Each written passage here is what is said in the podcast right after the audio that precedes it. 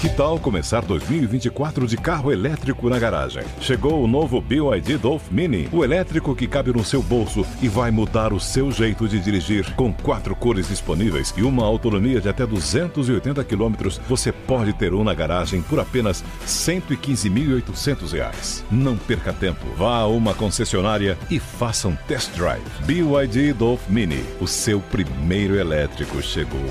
No trânsito, escolha a vida. Step into the world of power, loyalty, and luck. I'm gonna make him an offer he can't refuse. With family, cannolis, and spins mean everything. Now, you wanna get mixed up in the family business. Introducing The Godfather at ChumbaCasino.com. Test your luck in the shadowy world of The Godfather slot. Someday, I will call upon you to do a service for me. Play The Godfather now at ChumbaCasino.com. Welcome to the family. No purchase necessary. VGW Group. Void where prohibited by law. 18 plus. Terms and conditions apply. O agro, setor que movimenta a economia brasileira, gerando renda, emprego e oportunidades para toda a população. Hora H do Agro, com Kellen Severo. Oferecimento Consórcio Nacional Valtra. Planos de máquinas de alta performance. consórciovaltra.com.br. E rara. Cicobi, mais que uma escolha financeira. Abra sua conta. Olá, sejam muito bem-vindos ao Hora H do Agro, um programa onde discutimos e analisamos os temas que mais importam para o agronegócio brasileiro. A aproximação China e Rússia é monitorada pelo agro do Brasil. Xi Jinping recebeu Vladimir Putin em Pequim nesta semana. Será um novo passo da parceria sem limites anunciada no pré-guerra na Ucrânia? E mais, em Israel, a guerra contra Hamas continua e o petróleo acumula ganhos próximos a 10%. Na Argentina, a população vai às urnas escolher o novo presidente do país. Nesta edição, nós vamos saber o que muda para o agro do Brasil depois do resultado dessa disputa. E no Brasil, policiais são rendidos em manifestação do MST no Paraná. Você vai ver também que a Agência Climática dos Estados Unidos elevou a chance de um El Ninho de forte intensidade. Nos estados do sul, o excesso de chuva já prejudica lavouras de trigo aqui no país. No centro-oeste, consultorias apontam a possibilidade de replantio da soja por seca. Tem tudo isso e tem muito mais nesta edição que já está no ar. O presidente da Rússia, Vladimir Putin, realizou nesta semana uma viagem para fora do país considerada rara. Na China, ele participou com diversos representantes de países do décimo Fórum do Cinturão e Rota Cinturão e Rota China, que é um grande plano de infraestrutura lançado pelo presidente chinês Xi Jinping há pelo menos 10 anos. O objetivo do projeto é construir infraestrutura global que liga a Ásia, a África, a Europa através de rotas terrestres terrestres e marítimas para facilitar o comércio internacional. Essa foi a primeira viagem de Putin à China desde o início da guerra na Ucrânia. Putin havia visitado a China pela última vez para os Jogos Olímpicos de Inverno de Pequim em fevereiro de 2022, quando os países declararam uma parceria sem limites. A aproximação da China com a Rússia é considerada estratégica, principalmente após o Ocidente realizar sanções comerciais contra os russos por conta da guerra na Ucrânia. Uma reportagem do Financial Times desta semana destacou a dependência da Rússia em relação à China e classificou a parceria como, abre aspas, uma tábua de salvação econômica. A gente vai aprofundar o debate sobre a proximidade entre Rússia e China a partir de agora, direto da Rússia. Falamos com Valdir da Silva Bezerra, que é mestre em Relações Internacionais. Seja muito bem-vindo ao Hora H do Agro, Valdir. Olá, Kellen Severo. É um prazer estar participando novamente aqui do Hora H do Agro. Obrigada pela presença. E a primeira pergunta é: essa aliança sem limites anunciada pela Rússia por Rússia e China, né, pré-guerra na Ucrânia, ela está se intensificando agora durante o conflito Israel-Hamas? De fato, essa aliança sino-russa ela tem se tornado mais estreita desde o começo da, da guerra na Ucrânia. Como você bem lembrou, o Vladimir Putin tinha feito uma visita à, à China no dia 4 de fevereiro de 2022, período em que faltavam apenas 20 dias para o começo do conflito na Ucrânia. E ali foi firmada é, uma parceria sem limites entre russos e chineses. A China funciona hoje para a Rússia como uma espécie de anteparo econômico.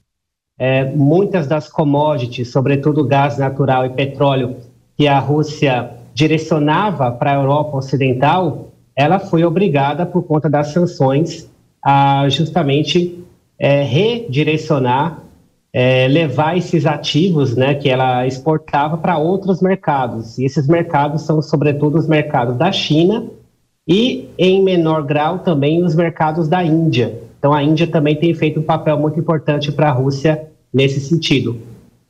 Essa aproximação sem limites deu um novo passo agora com a guerra em Israel, porque Putin foi até a China, nesse momento também muito conturbado e importante para a geopolítica mundial. Eles estão ainda mais próximos? Algum sinal nessa direção? É, nós temos percebido que é, tanto a Rússia quanto a China têm andado bastante próximos em relação às suas interpretações do que vem acontecendo no Oriente Médio. Tanto é que nenhum dos dois países tomou a posição do Ocidente de apoio incondicional a Israel. Ambos têm feito um discurso no sentido de que precisa ocorrer ou existir um cessar-fogo imediato no conflito entre Israel e Palestina. E essa visita, como é, você bem colocou, foi bastante simbólica, porque ela ocorreu é, praticamente no mesmo momento em que o Joseph Biden uhum. visitou Israel. Então a gente tem uma espécie de dois blocos aparentes hoje no sistema internacional. Um composto pelo Ocidente, capitaneado pelos Estados Unidos, e um outro bloco que vem sendo capitaneado justamente pela Rússia e pela China. Muito bem, muito bem lembrado por você esse fato. A gente vai aprofundar ainda mais nessa edição. E dentro dessa perspectiva em que você coloca a proximidade de Biden a Netanyahu na visita a Israel e Putin a Xi Jinping na China, minha pergunta é qual é o principal interesse de Putin e Xi Jinping com essa aproximação? Tem alguma relação com uma intenção da China de tomar Taiwan num curto ou médio prazo? É do mesmo modo que a China funcionaria como um anteparo econômico para a Rússia, a Rússia funcionaria para a China como uma espécie de anteparo militar. Então, é, essa aliança estratégica entre os dois países vai reunir justamente os recursos econômicos da China com os recursos militares da Rússia. Porque a Rússia, internacionalmente, é considerada uma potência militar de, de, de, maior importância do que a China hoje. Então, a gente tem sim uma suspeita de que, pelo menos até 2030, a China vai fazer algum movimento mais assertivo em relação a Taiwan, e em vista disso, ela vai, é, quando isso acontecer, se acontecer no prazo que alguns especialistas têm é, veiculado, ela vai precisar da, da retaguarda russa para justamente é, auxiliar ela contra o Ocidente. Que prazo é esse que você menciona? Então, existem algumas previsões de é, alguns analistas militares, inclusive dos Estados Unidos, que têm veiculado é, uma data entre 2025 e 2030. Então, já existem discussões nesse sentido, okay. de que pode acontecer, nesse período, uma guerra direta entre é, os americanos e os chineses, justamente por conta de alguma situação envolvendo é, Taiwan. Muito bem, obrigada. Professor, eu volto com você em um segundo. Só vou atualizar alguns dados sobre o agro. Essa aproximação entre China e Rússia ela tem dado alguns resultados. Em setembro, os países assinaram diversos acordos para melhorar o comércio de cereais. Está na pauta também criar um centro de grãos na fronteira dos dois países, com um corredor terrestre conectando o extremo leste da Rússia e o nordeste da China via terrestre. Já no setor de carnes, os chineses recentemente liberaram as importações de carne suína da Rússia de regiões livres de peste suína africana, uma doença doença que acomete os animais. Esses são alguns dos sinais que mostram que essa parceria também está ocorrendo no setor de alimentos, o que é importante para o agro brasileiro acompanhar. A Rússia é um importante participante no mercado de cereais. Dados do Departamento de Agricultura dos Estados Unidos revelam que o país é o maior exportador de trigo, o segundo maior de cevada e girassol, o quinto maior de milho e o oitavo maior exportador de soja do mundo. No setor de proteína animal, a Rússia está em sétimo lugar nas exportações globais e na de carne de frango em oitavo lugar. Diante desse contexto, eu volto com você, professor, e pergunto de que forma essa nova era China-Rússia pode afetar o agro brasileiro. No princípio, é, mesmo com essa aprovação de iniciar é, a construção de um corredor de grãos entre a Rússia e a China, é, eu não prevejo nenhum tipo de efeito muito drástico nas relações entre Brasil e China, porque, é, sobretudo quando a gente fala das relações do Brasil com é, a China, a gente fala da questão de exportação, sobretudo de soja. A, a Rússia, ela não é muito significativa nesse mercado de exportação de soja. A China, ela importa é, 60% de toda a sua necessidade de soja do Brasil, outros 30% ela importa dos Estados Unidos e ela importa menos de 1% da Rússia. Então, naquilo que interessa de forma mais categórica ao Brasil, é, ainda não vamos ter é, uma mudança muito drástica. Isso pode alterar, na verdade, a questão de é, importações chinesas de trigo. Por quê? Porque a, a China ela importa cerca de 80% do seu trigo de três países principais: Estados Unidos, Canadá e Austrália, justamente países ocidentais. Então, se a gente for pensar num cenário de confrontação global, como se desenha, em torno de Taiwan, é, essas questões de é, estrangulamento de vias marítimas e até mesmo das é, importações que a China faz de trigo desses países vai estar prejudicada. Então, ela começa a olhar para a Rússia como é, um país que pode fornecer esse trigo que ela vai precisar no futuro.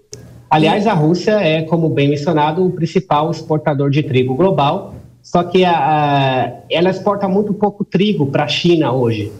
Os principais mercados russos de trigo são é, a África, a Turquia e o Oriente Médio. Uhum. O que a gente pode esperar, então, nesse caso, é um aumento das exportações de trigo da Rússia justamente para o mercado chinês. E essa, para a gente fechar, temos 30 segundos, professor, essa questão do corredor logístico via terrestre é algo que deve sair do papel em breve? O senhor tem ouvido algo aí na Rússia, onde reside? Na verdade, foi apenas é, aprovada essa iniciativa né, de construção de um, de um corredor terrestre de grãos entre os dois países, mas é uma discussão antiga já, é uma discussão de vários anos, e Ainda não existe um prazo exatamente de quando vai estar pronto, mas a gente pode esperar alguma coisa aí em torno de, no máximo, cinco anos para começar a estar totalmente operacional. Então, vai levar um tempo ainda para ele começar a dar os seus frutos. O que coincide com esse período de intensificação nas tensões geopolíticas mencionadas anteriormente por você. Interessante. Professor Exatamente. Valdir da Silva Bezerra, mestre em Relações Internacionais, que está conosco direto da Rússia. Muito obrigada pelas atualizações. Volte sempre. Muito obrigado pelo convite, agradeço a oportunidade novamente. Até a próxima. O nosso assunto agora é guerra entre Israel e Hamas. Ao longo da semana, Israel seguiu com os bombardeios na faixa de Gaza. O presidente dos Estados Unidos, Joe Biden, viajou a Israel e teve um encontro com o primeiro-ministro Benjamin Netanyahu. Após negociações intermediadas pelo presidente americano, Israel e o Egito concordaram em permitir a entrada de ajuda humanitária na faixa de Gaza. Enquanto isso, o ministro da Defesa de Israel sugeriu para as tropas reunidas na fronteira que deve haver uma invasão a Gaza por terra em breve. Vale destacar também que nesta semana o Irã convocou os países islâmicos a impor um boicote a Israel, com a expulsão de diplomatas e um embargo às vendas de petróleo devido à guerra contra o grupo terrorista Hamas.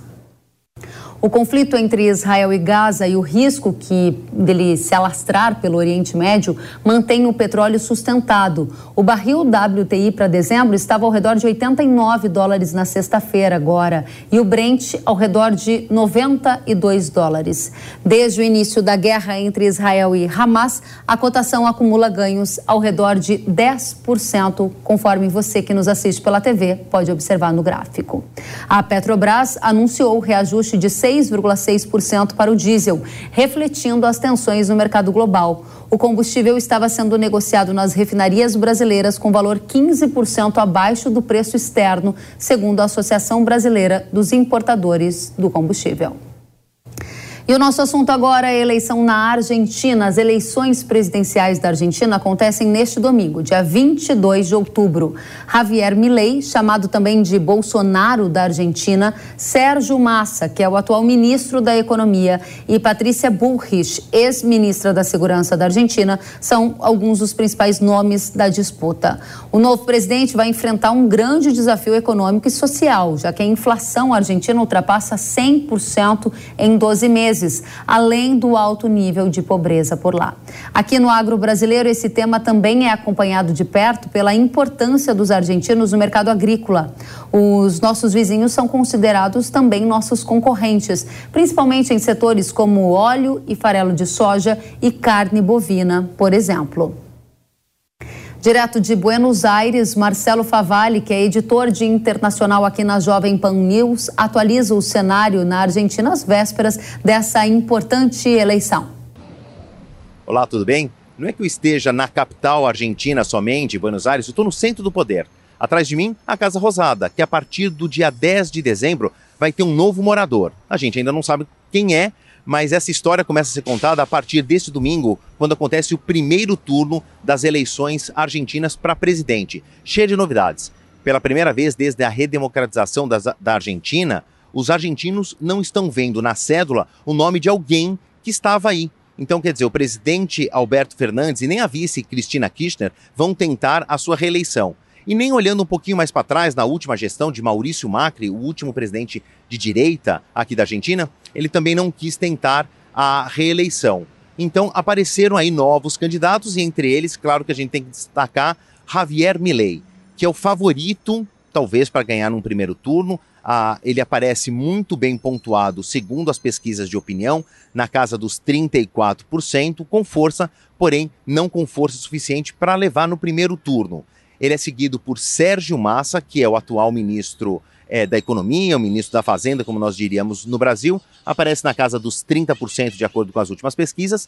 E na terceira colocação, mas que pode mudar o jogo, Patrícia Burit, que foi ministra da Segurança desse antigo governo de direita que eu falei, do Maurício Macri. O Javier Milei chamou a atenção não só dos argentinos do resto do mundo, pelo jeito que ele se veste, pelos discursos duros e uma promessa de enxugar o Estado de uma maneira como a Argentina jamais viu. Ele quer reduzir muitos ministérios, privatizar as estatais e o que ele fala é que acabar com uma farra pública que está drenando o dinheiro que, ao invés de ir para o bolso do argentino, ajudar ali nos colchões sociais, acaba se perdendo nesse meio do caminho. E isso atingiu principalmente o coração dos jovens adultos aqui da Argentina, principalmente do sexo masculino, que é a faixa de, da população que mais está desempregada. E claro, que eu falo de Sérgio Massa, Javier Milei, Patrícia Burit, existe um ponto em comum em todos eles, que é a inflação. Aqui nos últimos 12 meses, houve uma inflação de 124% acumulada durante um ano. É a pior situação financeira em 30 anos na Argentina. Altas taxas de juros, o que nós chamaríamos de taxa Selic aqui na Argentina, está na casa dos 100%, então não tem muita perspectiva econômica para os argentinos. Claro que esses discursos de mudança têm chamado muita atenção e que explica a liderança aí isolada, folgada de Javier Milei. O resultado do primeiro turno deve sair na segunda metade da noite de domingo, por volta de 9, 10 da noite, e aí nós vamos saber se o segundo turno acontece no dia 19 de novembro. De Buenos Aires, Marcelo Favalli. Obrigada, Favalli. E o agronegócio monitora de perto os efeitos que podem ocorrer, como mudanças na política econômica e agrícola, especialmente ligadas ao fim de taxações de exportações, dólar soja e outras intervenções de governo. Sobre os efeitos da eleição da Argentina no agro, a gente conversa agora com Glauco Monte, diretor de commodities da StoneX. Glauco, seja muito bem-vindo ao H do Agro. Kelly, é um prazer enorme estar aqui com você e, e, e com todo mundo que está assistindo e ouvindo o Hora H do Agro. Muito obrigada a você pela companhia e a primeira pergunta é: o que o mercado agrícola está observando mais de perto sobre os efeitos da eleição da Argentina no agro? Por que isso importa? Olha, Kelly, a gente tem que ficar uh, bastante de olho com, uh, com essa eleição argentina, né? Principalmente uh, dependendo de quem, de quem vai ser o, o vencedor dessa, da, dessa eleição, né? Basicamente, como você colocou, os candidatos que a, que a gente tem disputando, um deles eu acho que o que mais nos chama a atenção seria o candidato exatamente ao Milley, né? Uh, pelas propostas, que na verdade a gente sabe que existe a, a realidade, existe o, o, que ele vai conseguir implementar efetivamente, mas caso ele seja o vencedor, acho que a grande expectativa é que você diminua, são três coisas basicamente que podem impactar o agro brasileiro.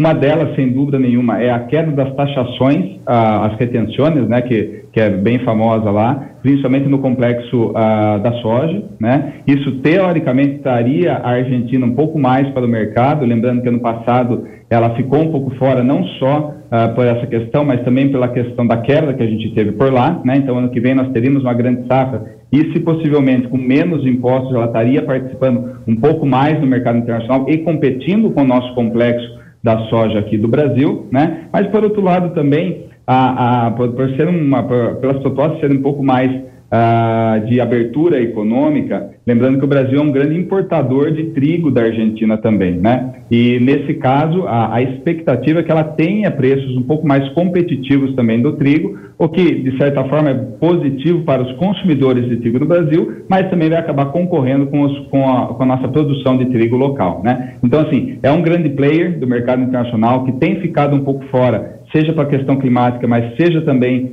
pela questão da, da, das, das, das uh, dos impostos, né? Mas também vai lembrar que uma das propostas é a questão do câmbio, né? Uh, hoje em dia, o, o, isso ele afeta muito as exportações argentinas, faz com que os produtores eles tentem segurar cada vez mais esse produto, né? Uh, e uma mudança na política cambial argentina também pode trazer uh, outro fator para trazer a Argentina um pouco mais para a mesa, né? Na, no complexo agropecuário em geral. É, me, me, chama a atenção, você fala em trazer a Argentina mais para a mesa, também usa a expressão de volta ao jogo, e é muito interessante, porque essa é a perspectiva que você tem diante de um cenário que hoje é de favoritismo do candidato Milei, de três das pesquisas mais recentes, ele estava à frente do candidato Massa em duas, o que pode então levar a essa abertura econômica da Argentina e impactar o agro. Você elencou aqui duas commodities, soja como uma das mais afetadas e trigo. Essas são as duas maiores preocupações para efeitos colaterais no agro do Brasil? Olha, o Kelly, eu diria que sim. Se você olhar na, na, na questão da, você citou, até você citou antes a, questão de, de, carnes, né? Que é outro competidor brasileiro, mas sim essas duas e principalmente o complexo da, da soja, né? Com questão da competição com o agro brasileiro, o complexo da soja. E quando a gente fala complexo da soja, é, não nem tanto a soja em grão, mas principalmente óleo de soja e farelo de soja. É claro que o Brasil ele não é um grande exportador de farelo de soja, né? Isso é um ponto positivo porque nós temos usado muito o óleo de soja na questão da energia, né? Na questão da energia renovável, utilizado para biodiesel, a HVO e outros possíveis é, é, combustíveis renováveis. No caso do farelo, apesar de a gente também ter um consumo interno é, forte, mas a gente participa bastante na exportação. E a Argentina é o maior exportador de farelo do mundo e ela é muito, é, é, ela tem uma eficiência muito grande, né? Tem uma possibilidade de competir com preços mais baixos comparado ao, ao complexo brasileiro. Interessante. Então você chama a nossa atenção para efeitos colaterais mais importantes de uma eventual abertura da Argentina, no caso de uma vitória vitória de Milley, que é quem tem essa perspectiva de mudanças mais agudas é na soja, principalmente no farelo. Mas me chama a atenção que você mencionou o trigo. Para nossa audiência, a gente é importador de trigo, né? Estamos buscando uhum. aqui no país a autossuficiência. E, paralelo a isso, a gente vê, por exemplo, muito leite vindo do Mercosul. Você disse que se a Argentina se abrir mais ao mercado, de repente o trigo dela fica ainda mais competitivo e esse trigo poderia inundar o mercado brasileiro, achatando margens dos agricultores brasileiros que, inclusive, têm investido na cultura de inverno por aqui, não é, Glauco? Uhum. Exato, Kelly. Sem dúvida, a Argentina é um grande player no trigo para a gente. O Brasil não é autossuficiente, como você comentou. A gente importa na, na faixa de 5 milhões de toneladas de trigo, principalmente da Argentina. A gente importa mais, mas da Argentina a gente vem importando de 4 a 5 milhões de toneladas, né? E a, ela, ela, é, hoje ela tem uma, a, as exportações argentinas, além de você ter uma taxação, você também tem a, licenças de exportação. Então, não é sempre que ele abre o mercado, às vezes quando a Argentina abre o mercado, o Brasil participa desse mercado de importação, né? E ela, ela assim, caso você, a gente tenha uma, uma política um pouco mais liberal, que seria menos taxações, uma mudança na política cambial com, a, com o câmbio flutuante, né? Isso, é, teoricamente, incentivaria uma produção maior de trigo e também a participação deles mais no mercado internacional. E o Brasil, como um comprador, acabaria participando, a gente está do lado da Argentina aqui, na compra ou possivelmente no aumento desse volume. Mas, paralelamente, eu diria que o Brasil ele também tem uma possibilidade, Kellen, Uh, de aumentar a produção de trigo no Brasil, como você comentou, né? Hoje no Brasil a gente teve a, a, o agro, ele não deixa, ele deixou de ser só agroalimento, né? Mas ele também é um agroenergia. É muito incipiente, mas nós já temos, inclusive no trigo também, algumas uh, iniciativas de você produzir etanol a partir de trigo e outros produtos. Então, eu vejo muita resiliência no agro brasileiro, mesmo que você tenha essa ah, você chamou inundação, mas essa concorrência né, do trigo, que a gente precisa, na verdade, a gente precisa importar, o agro brasileiro é bastante resiliente, ele procura algumas alternativas e eu acho que, ah, apesar de afetar, a gente tem possibilidades aí de crescer também na produção de trigo no Brasil. Muito bem. Agora você falava de dólar. A gente viu o governo de esquerda, que atualmente está à frente da Argentina, criar iniciativas como o dólar soja para tentar ampliar as exportações e trazer mais dólar para o país que está com a economia combalida. Também se falou muito de dólar milho. Essas iniciativas, elas perdurariam ou você acha que imediatamente, à medida que Milley assumir, se ele ganhar, ele colocaria um fim nesses câmbios paralelos com a dolarização da economia? O que, que você enxerga? Olha, Kelly, primeiro a gente tem que colocar da seguinte forma: não é tão simples também, é. vamos dizer assim, você fazer essas mudanças, né? Isso são propostas, né? Existe, a gente sabe que existe um processo, mas a tendência, vamos dizer assim, pelo menos o que ele vai buscar, caso ele ganhe, seria exatamente uma mudança na política cambial. Ele falou sobre dolarização, é algo também não muito simples de, de, de acontecer, né? Mas o fato é que a Argentina ela está é, desculpa a palavra, mas desesperada exatamente por, por, por, dólares, né? Ou seja, a gente sabe o problema que a gente tem, que a Argentina tem com relação às reservas cambiais. Ano passado, a agricultura é o setor que mais uh, exporta na Argentina, parecido com o Brasil, né? Uh, teve uma queda de safra e também os produtores segurando muito as, essas, essas vendas, as exportações também foram, foram retidas. Então, assim, ela precisa desse incentivo. Com o milling, a, a, a, ideia da mudança da política uh, cambial seria mais para você ter um câmbio mais flutuante, né? Sem, a necess... sem, na verdade, esses diferentes tipos de câmbio, câmbio soja, câmbio milho, etc. Uh, ah, e no segundo mais radical seria a dolarização. A dolarização eu não vejo algo tão é, rápido de, ser, de, de, acontecer, mas sim uma abertura de mercado para incentivar mais essa exportação uhum. e você conseguir formar reservas cambiais sim, eu acho que a gente tem que esperar logo no, no, nos primeiros meses aí, caso ele seja o vencedor dessa eleição. E de novo, a gente está aqui focando a nossa atenção majoritariamente no candidato à direita, Milley, que aparece liderando pesquisas, duas das três últimas que a gente consultou aqui no Hora H do Agro, porque ele é quem pode ser mais disruptivo em relação ao comando da política agrícola ou da política econômica. No caso de Massa, Glauco, eu li o plano de governo dele e realmente o agro aparece de uma forma muito indireta, citado através de soberania nacional na produção de alimentos, agroecologia, regulação ambiental, mas não há nenhuma menção direta ao setor agropecuário. Numa eventual vitória da esquerda, você prevê mudanças para o agro?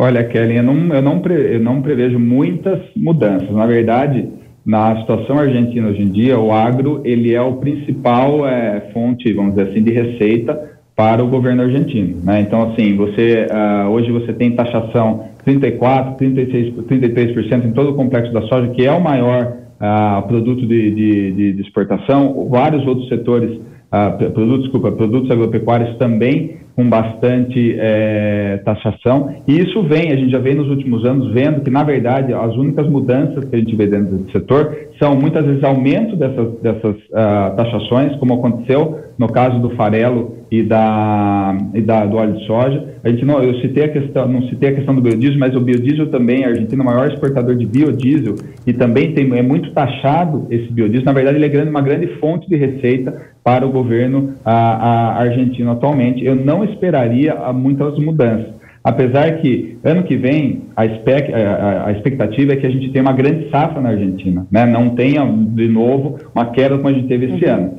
E o governo, como eu comentei, ele precisa incentivar essas exportações, então, de certa forma, não vejo muitas reduções de taxa nesse sentido, mas sim incentivos, como você comentou, dólar soja, dólar milho, etc., a, é, medidas nesse sentido para incentivar as exportações. Incentivando as exportações, queira ou não, também vai acabar competindo um pouco com o complexo é, soja aqui do Brasil, né? menos na soja grão, mais nos, nos produtos, mas também eu vejo a Argentina voltando ao mercado também nessas exportações e competindo um pouco mais com o agro brasileiro a partir do próximo ano. É interessante o que você coloca e para finalizar, quando a gente fala do Milley favorito, eu estou vendo alguns comentários da nossa audiência, eles disseram assim, como por exemplo Danilo, ele disse, preferimos ter um vizinho economicamente forte e de mercado aberto, fora dos controles que foram impostos pelos últimos governos.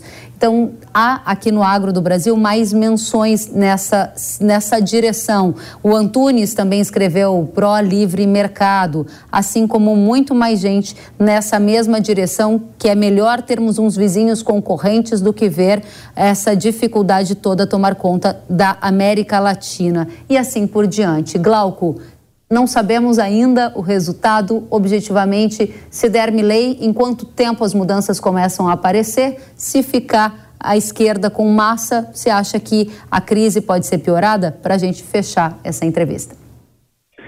Olha, Kellen, uh, em caso de vitória do, do Milley, assim, é, é, muito difícil prever exatamente as mudanças. O fato é que uh, o, o, as pessoas que estão votando em cima dele exatamente estão esperando de maneira rápida essa mudança na, na economia argentina e eles têm uma expectativa muito grande que as mudanças ocorram de maneira rápida. Como eu comentei, além de avaliar o, o Milley, nós temos que avaliar como vai ser formado o Congresso e todos os, os outros participantes da política argentina, para a gente entender quão rápido vão ser essas mudanças. O que eu vejo de mais rápido é, são sim a, a, a mudanças para incentivar exatamente as exportações argentinas, né? Porque precisa disso para equilibrar a balança comercial, receber dólares, né? E melhorar um pouco a reserva cambial, que hoje na, na Argentina muitas vezes é negativa, né? No caso do, do, do, Massa, é mais do mesmo, vamos falar assim, eu não vejo muitas mudanças e nem espero grandes é, melhoras na economia argentina. A única melhora é que exatamente do ano passado para esse, caso o clima per, é, é, permita, eles vão produzir novamente uma grande safra de soja e isso já ajuda de maneira é, direta a economia argentina. Né? Então, essa, essa é a minha visão. Vamos aguardar o resultado dessa eleição e, e os próximos passos ali, os próximos passos dos, dos, dos, vencedores. Muito obrigada, Glauco Monte, diretor de commodities da StoneX, pela análise. Volte sempre ao Hora H do Agro. Obrigado, Kelly, foi um prazer. Igualmente. E você quer receber mais notícias do Brasil, do mundo que impactam o agronegócio? É só adicionar o número do WhatsApp que aparece na sua tela, na sua agenda de telefone e enviar uma mensagem para a gente. Diariamente, a gente envia as principais análises, notícias do dia no seu telefone. O número é 11 9 40 44 5422. Aproveite e fique mais juntinho ainda da gente nos conteúdos agro. E nesta semana, membros do movimento dos Movimento Sem Terra, né, o MST, renderam uma equipe da polícia na região de Guarapuava, no Paraná. Nas imagens, para quem nos assiste pela televisão, são imagens que circulam nas redes sociais, é possível ver diversos manifestantes ao longo de uma rodovia e alguns policiais rendidos pelo movimento. Essa é uma situação que chamou muito a atenção de todos nós, do agro também. E em nota, a Polícia Militar do Estado disse que, após uma interdição da rodovia PR 170 por integrantes do MST, uma equipe deslocou até o local e solicitou que os manifestantes liberassem a via. O documento da polícia diz ainda que, em momento posterior, utilizando de força e agressão, os manifestantes do MST retiraram a equipe policial do local. No site do MST, o Movimento Sem Terra, há uma posição deles em que dizem a afirmação é falsa de que a informação que circula nas redes sociais de que o MST teria feito policiais reféns. O movimento revela ainda que o protesto, que contou com cerca de 300 integrantes, segundo eles, ocorreu com o objetivo de cobrar uma resposta do INCRA do Paraná sobre a regularização fundiária de 14 comunidades da reforma agrária e de poceiros da região. Nós vamos tratar deste assunto agora com o Roberto Mota, comentarista da Jovem Pan, que nos faz companhia. Seja bem-vindo ao Hora do Agro, Mota. Olá, Kelly. Muito obrigado. É uma honra estar aqui de novo. Muito obrigada pela presença e a gente precisa da sua análise, porque me parece haver uma séria inversão de papéis. O MST rendeu policiais armados e retirou os policiais do local onde eles faziam um protesto. É isso que a gente viu nas imagens, inclusive na própria nota enviada pela polícia. É, o que parece que aconteceu, Kellen, é que os policiais foram lá, pedir para que os manifestantes, ou seja lá como for que se denomina aquele grupo, eh, desbloqueassem a rodovia. Inclusive, há uma ordem judicial proibindo o bloqueio daquela rodovia. Dois policiais foram tentar conversar, tentar dialogar e foram expulsos usa, através do uso de força física. Né? É, não, eu não vi, não está claro se esses manifestantes ou bloqueadores de rodovia estavam armados o que eu posso dizer, com certeza, é que os policiais fizeram a coisa certa. Eram, estavam em número muito menor, resolveram sair de lá, não enfrentar, e agora cabe à polícia e à justiça dar uma resposta para esse ato. A que, que nome a gente dá para esse ato? Que nome a gente dá para esse evento que a gente está aqui observando? É fácil, é crime. Isso é crime, é a definição de crime. Esse ato, Kellen, é uma consequência natural das atividades do MST. É, é uma progressão dos, das atividades de um grupo que tem como finalidade invadir propriedade. Invasão de propriedade é crime. Quando alguém comete um crime e não encontra, não recebe uma resposta adequada, nem da sociedade, nem do sistema de justiça criminal, a tendência é que ele continue a cometer crimes cada vez mais graves. Pois é, e eu estou aqui observando o que a polícia disse, né, no documento que nos enviaram. A polícia diz que, utilizando de força e agressão, os manifestantes retiraram a equipe policial do local. Há um enfraquecimento da polícia que se coloca numa posição de vulnerabilidade. Se diz que eles fizeram certo. Fizeram mesmo, Mota? Olha, Kelly, existe uma guerra contra a polícia. É uma guerra travada através de diversos meios, é uma guerra que usa eh, as leis, é uma guerra que usa o sistema de justiça criminal, é uma guerra que usa a grande maioria da própria mídia. E aí você levantou um ponto muito interessante, a escolha das palavras. Né? Muitas vezes, a própria polícia tem que tomar muito cuidado com as coisas que ela diz porque pode enfrentar amanhã um obstáculo muito sério eh, na justiça. Então você vê a escolha das palavras. Quem ah, empurra policiais, quem quase agride policiais e os impede de, de cumprir a sua função, não é manifestante. Quem faz isso é criminoso. Mas a, a polícia do Brasil enfrenta uma dificuldade cada vez maior para cumprir o seu papel, e eu acho que essa cena é representativa disso e eu espero que ela tenha uma resposta à altura. Pois é, Mota, e falando em palavras e escolha das palavras, eu atentamente ouvi o que você disse e quando você se referia a MST e você falou em progressão desse movimento. A pergunta é: esse tipo de movimento como o MST vai progredir, ganhar fôlego, avançar mais daqui para frente? Depende das escolhas que serão feitas pela sociedade brasileira e pelas autoridades brasileiras, que têm a responsabilidade de dar uma resposta para isso. O MST se apresenta e é tratado, na maioria das vezes, como se fosse o representante legítimo de aspirações sociais. Esse grupo construiu uma imagem de benevolência que engana muita gente. Quase todo dia, eu andando aqui pelo Rio de Janeiro, na zona sul do Rio de Janeiro, eu vejo pessoas usando o boné do MST.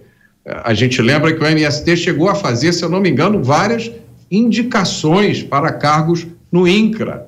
Mas, na verdade, o MST é uma organização política envolvida em atividades ilegais, como é fartamente documentado.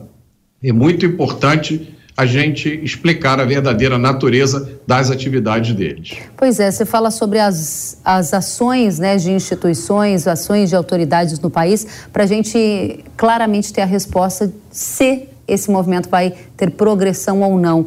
E a minha pergunta é: como você definiu o resultado da CPI do MST? O Congresso cumpriu o seu papel? Ele conseguirá, com isso, coibir avanços do MST, por exemplo, no sentido de invasão de mais propriedades privadas no Brasil?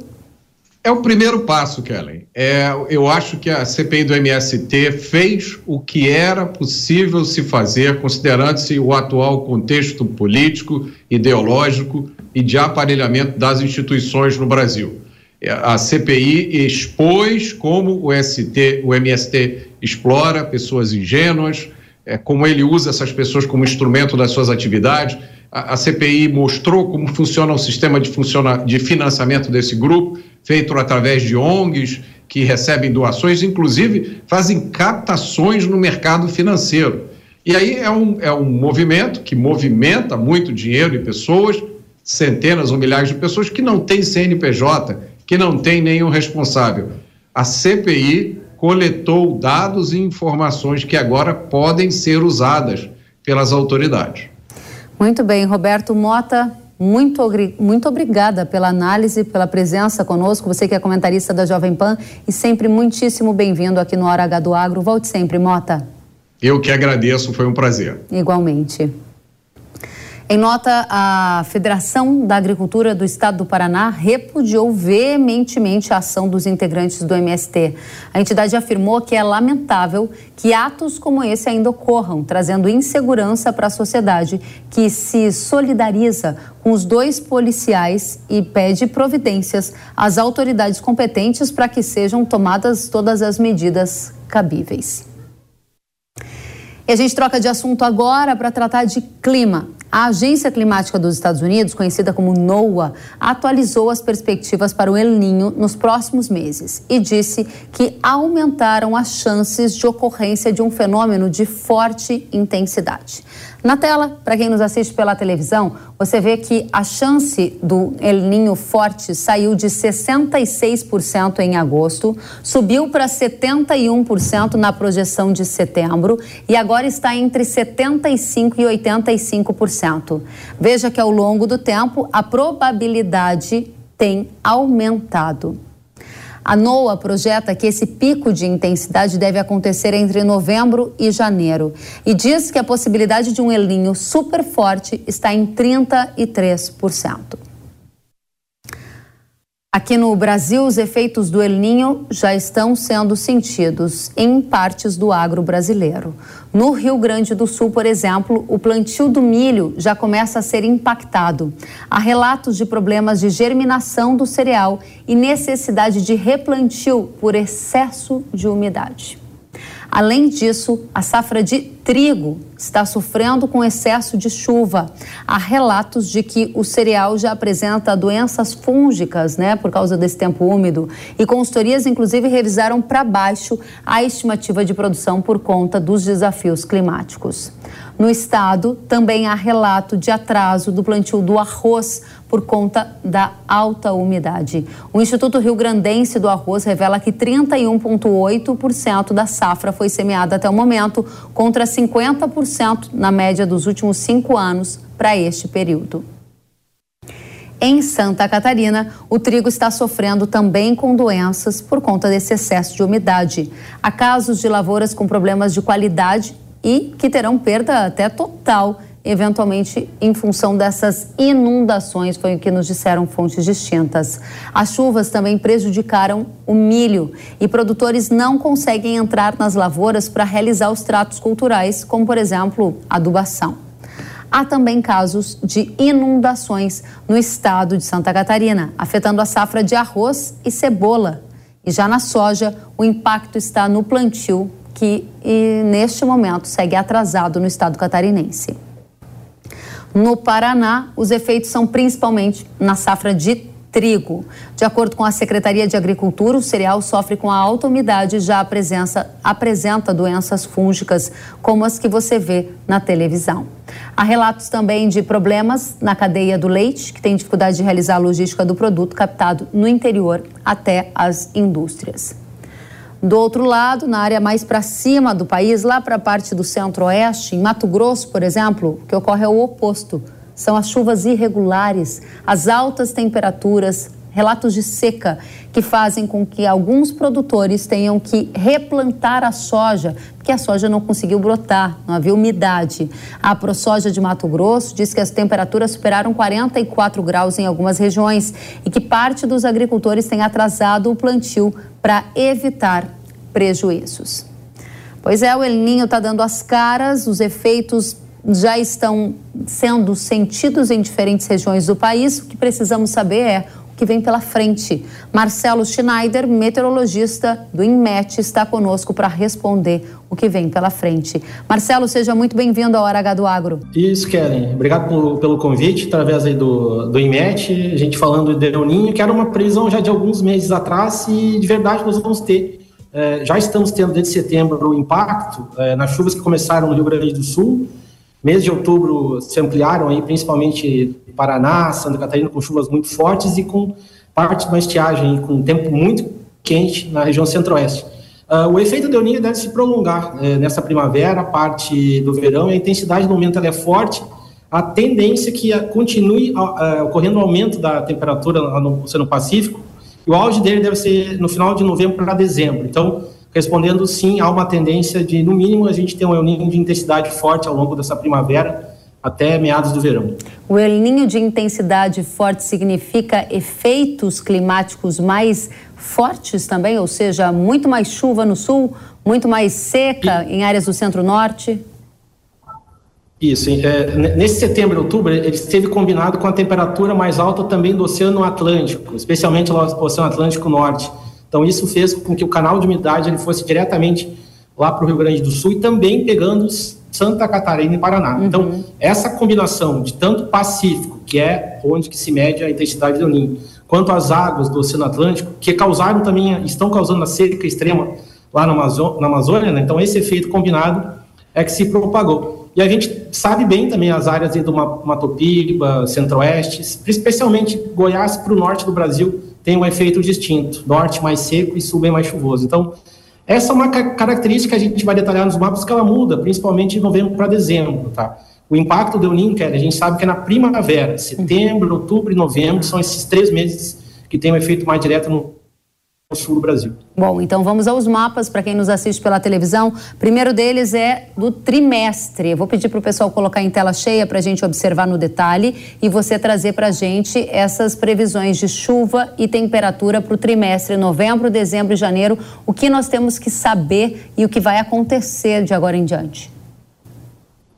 Esse é o mapa que faz assim um resumo para o trimestre. Se o agricultor olhar no mapa da esquerda, aquelas áreas em azul, são áreas onde a chuva deve ficar acima da média.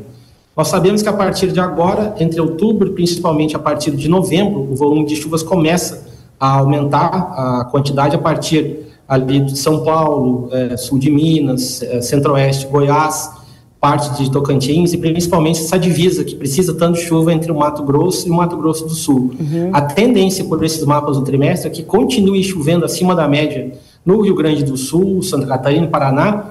E uma novidade que a gente tem, o estado de São Paulo também, parte do Mato Grosso do Sul, são áreas que vão ter uh, um volume, não só volume de chuvas, mas a umidade tão bem-vinda no solo. O, o efeito desse El Ninho, ele deve ser entendido de uma dupla forma. Uma, a, a, a umidade é, facilitando, beneficiando as culturas aí de, de soja, principalmente entre essa área de São Paulo, sul, sul de Minas, parte do Mato Grosso Sul, é, centro-norte do, do Paraná, é, também o sul do Mato Grosso. Por outro lado, a expectativa, como a gente pode ver no mapa, é principalmente ali meados, interior da Bahia, parte a maior parte do Mato Piba, é, região do Pará, é, norte do Mato Grosso, principalmente divisa com, com o Amazonas, essas áreas vão ter, lamentavelmente, chuva abaixo do normal. Um problema, Kelly, também é o início dessa primavera, que ela vai ainda ser acompanhada, principalmente final de outubro e novembro, pelas altas temperaturas. A gente está tendo quebra de recordes de temperatura.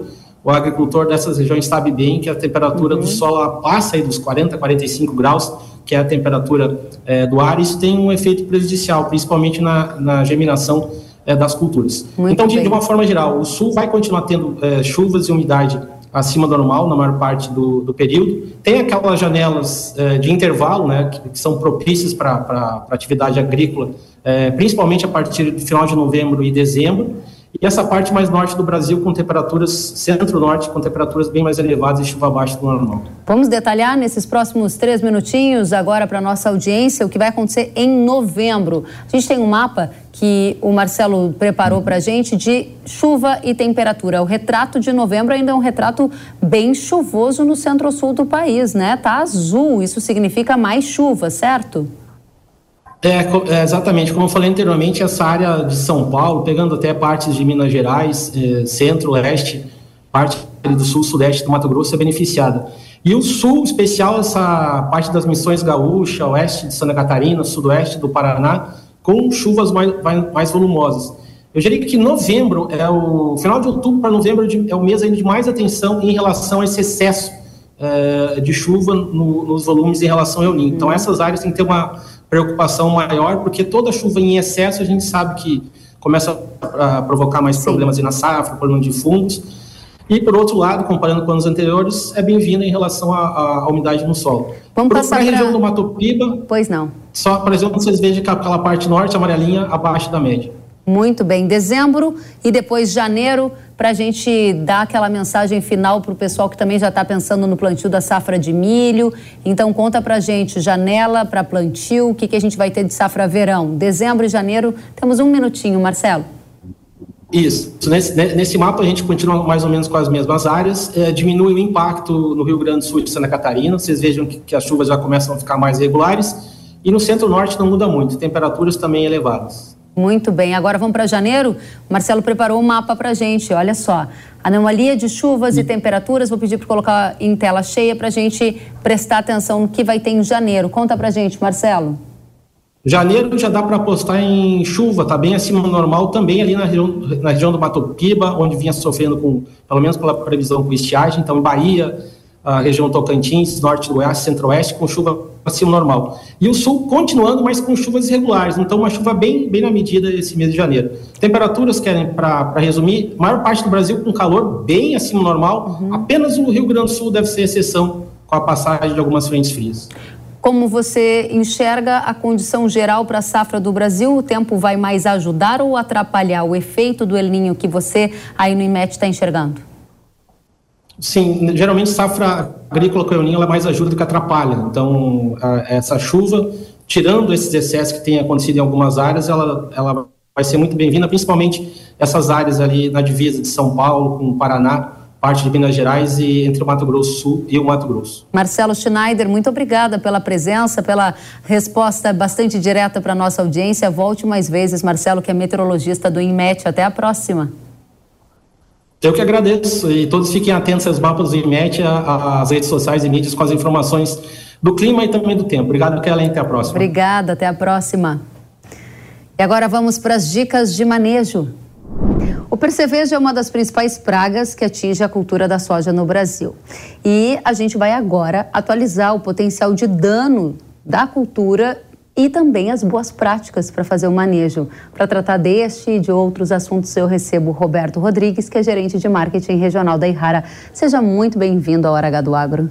Obrigado, Kellen, pela oportunidade. A gente é que agradece e especialmente queremos saber de você. Hoje o percevejo é uma das principais pragas que atingem a cultura da soja, é foco de muita preocupação de agricultores? Com certeza, Kellen. A cultura da soja hoje representa mais de 50% do mercado, uma cultura bastante importante. Nessa última safra chegou a 42,5 milhões de hectares e uma das principais pragas que atuam na cultura é o percevejo.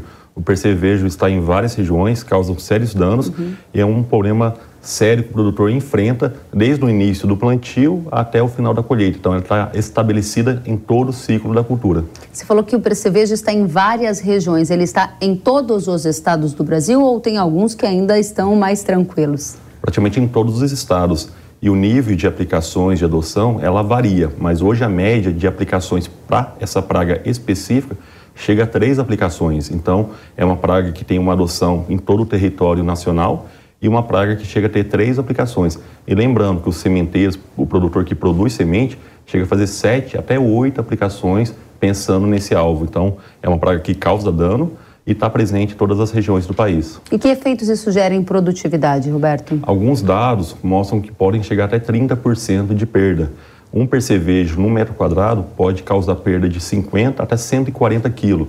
Então, se a gente pegar, fazer essa, essa estimativa pensando no hectare, é um dano significativo e um grande problema que causa o dano direto, quando ele succiona a semente, causando um grão mais xoxo, perdendo a produtividade, e também um, grão, um dano indireto. Né? Então, percevejo tanto causa um dano direto e indireto, né? É um problema seríssimo na cultura. Agora tem várias pesquisas que se dedicam a observar o comportamento do percevejo verde, do percevejo verde pequeno, do percevejo marrom.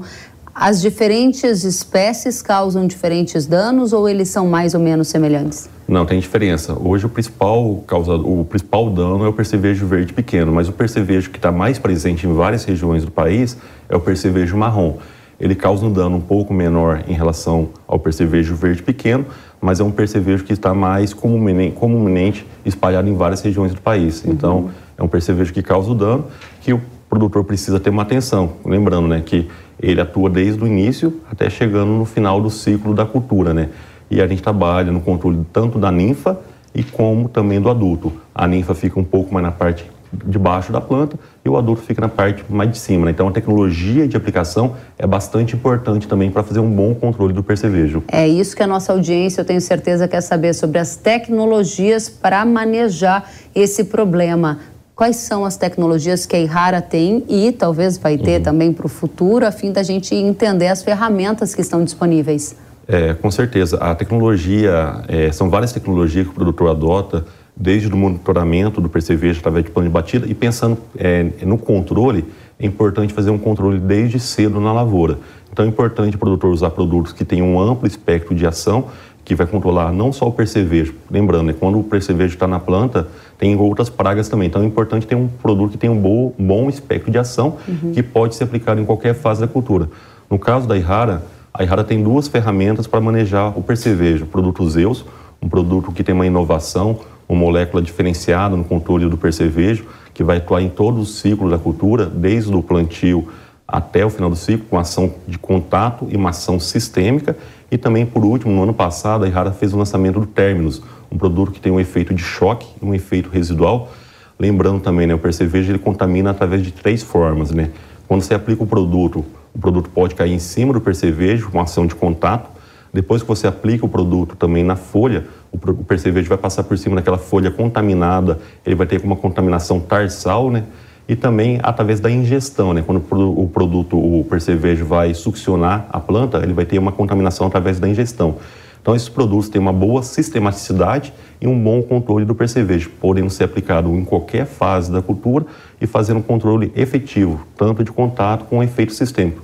Então, duas inovações aí que a Errara para o mercado nos últimos anos, Zeus e o Termos o último, que é um lançamento que a gente lançou no ano passado com efeito muito forte de choque residual. Que bom saber que tem essas tecnologias para ajudar no manejo dessa praga que é tão importante para a cultura da soja, que é a principal commodity do Brasil. Roberto Rodrigues, um prazer te receber. Volte mais vezes para nos trazer as atualizações, as novidades de tecnologia para ajudarem a nossa audiência. Eu que agradeço a oportunidade, Kellen. Volte sempre. Até a próxima. A gente continua sempre ligado nas melhores alternativas para o manejo das lavouras do Brasil. Muito bem, e antes de encerrar, eu tenho um recado para você. O percevejo é uma das principais preocupações aí na sua lavoura de grãos, não é? Então conheça Terminus, o inseticida da Irrara que coloca nas suas mãos o poder de combater o percevejo marrom na soja, o percevejo barriga verde no milho e outras das principais pragas da soja e do milho.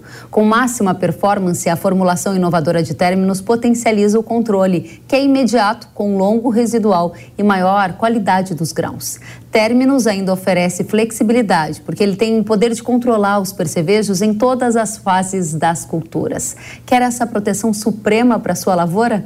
Então acesse irara.com.br ou aponte a câmera do seu celular para o QR Code que está aparecendo na sua tela e saiba mais sobre Terminus. O H do Agro de hoje fica por aqui. Até a próxima semana. Tchau!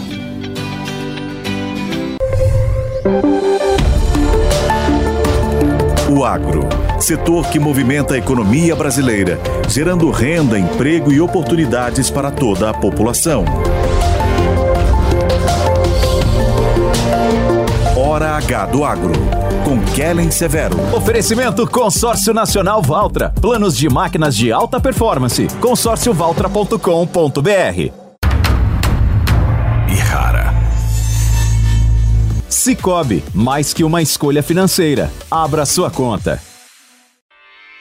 Realização Jovem Pan News.